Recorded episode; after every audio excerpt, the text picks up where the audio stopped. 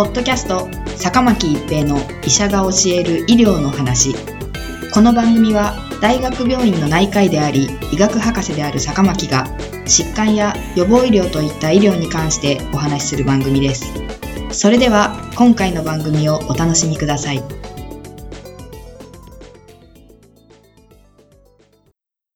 皆さんこんにちは。坂巻一平です。ポッドキャスト、坂巻一平の医者が教える医療の話。今回は新型コロナウイルス、ワクチンと抗体産生です。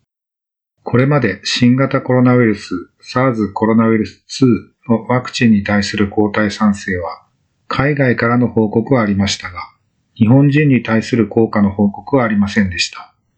今回、2つの大学からファイザー社のメッセンジャー RNA ワクチンの日本人に対する効果の発表がありました。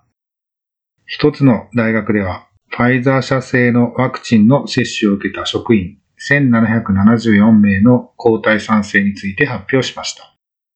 この発表によりますと、抗体が賛成されたのは1774人中1773人、99.9%で、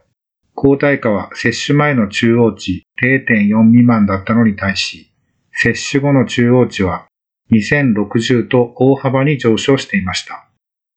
抗体価が上がりやすかった方の特徴は、新型コロナウイルス感染症にかかったことがある方、女性、1回目と2回目の接種間隔が長かった方、抗アレルギー薬の内服のある方でした。逆に抗体価が上がりにくかった方の特徴は、免疫抑制薬内服のある方、年齢が高い方、副腎皮質ステロイド薬内服のある方、飲酒の頻度が高い方でした。この大学では現在、ワクチンによる副反応と抗体反応がどのように関連するのかについて解析を進めており、さらに今回研究に協力した職員には、1年後、新型コロナウイルス感染症 COVID-19 にかかったかの調査を予定していて、実際のワクチンの効果を調査するとしています。もう一つの大学も職員740名の調査をしており、こちらでは100%で抗体価が上昇したとしています。こちらの大学ではその中央値は2112と先ほどの大学と同程度の値となっています。さらにこちらの大学では COVID-19 の感染後の抗体価も調べており、この中央値は30.5となっており、ワクチンで産生される抗体価は、感染で産生される抗体価の60倍となっています。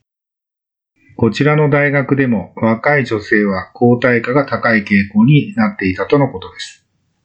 また、ワクチンを接種した後に見られる副反応との関係もありました。副反応とは接種したこと自体による症状が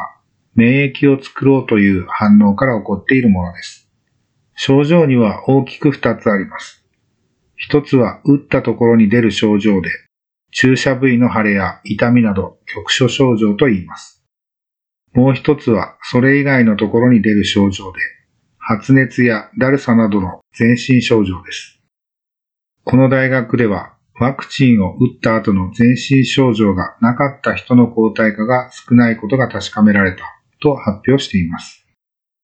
さらに、この大学では中和抗体としての評価もしています。中和抗体の評価は一般的にはウイルス、この場合は新型コロナウイルス SARS コロナウイルス2と細胞、そして抗体があるであろう血液の血清を置いて、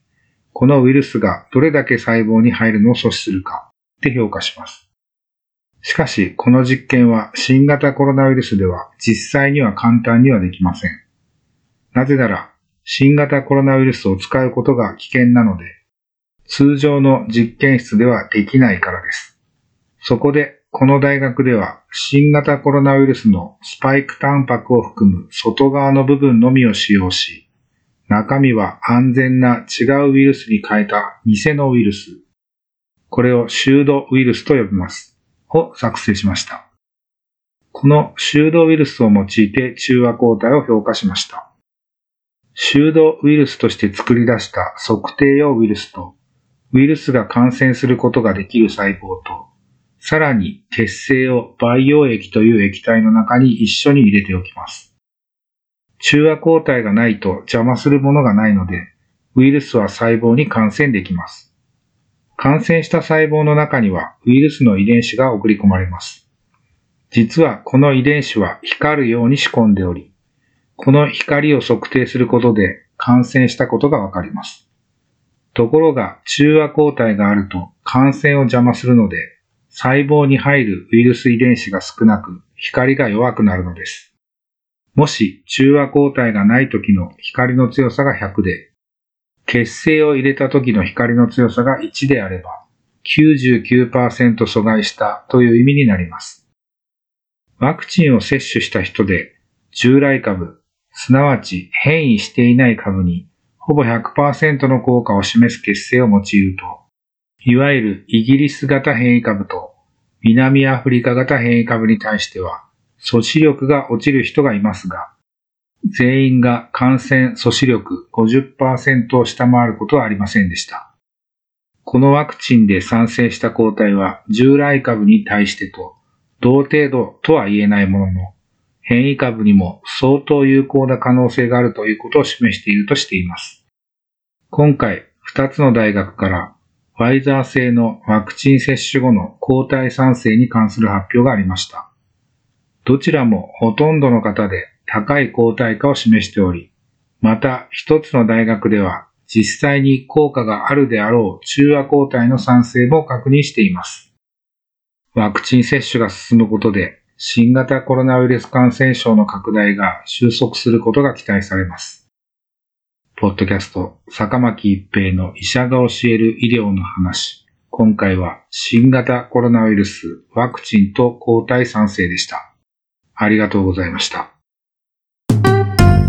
ポッドキャスト坂巻一平の医者が教える医療の話今回の番組はいかがでしたか？次回の番組もお楽しみに